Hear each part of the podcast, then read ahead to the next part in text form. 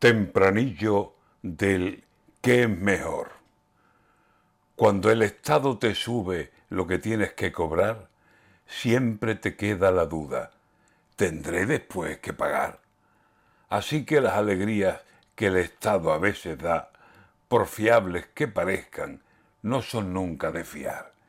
Si me suben la pensión, ¿de dónde lo sacarán?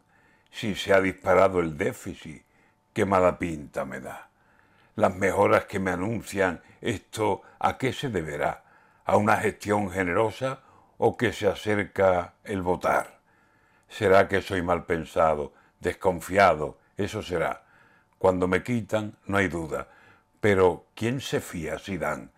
Estoy como aquel paisano sin saber dónde acudir, que con un vino en la mano se le escuchaba decir, no sé si le debo al banco o el banco me debe a mí.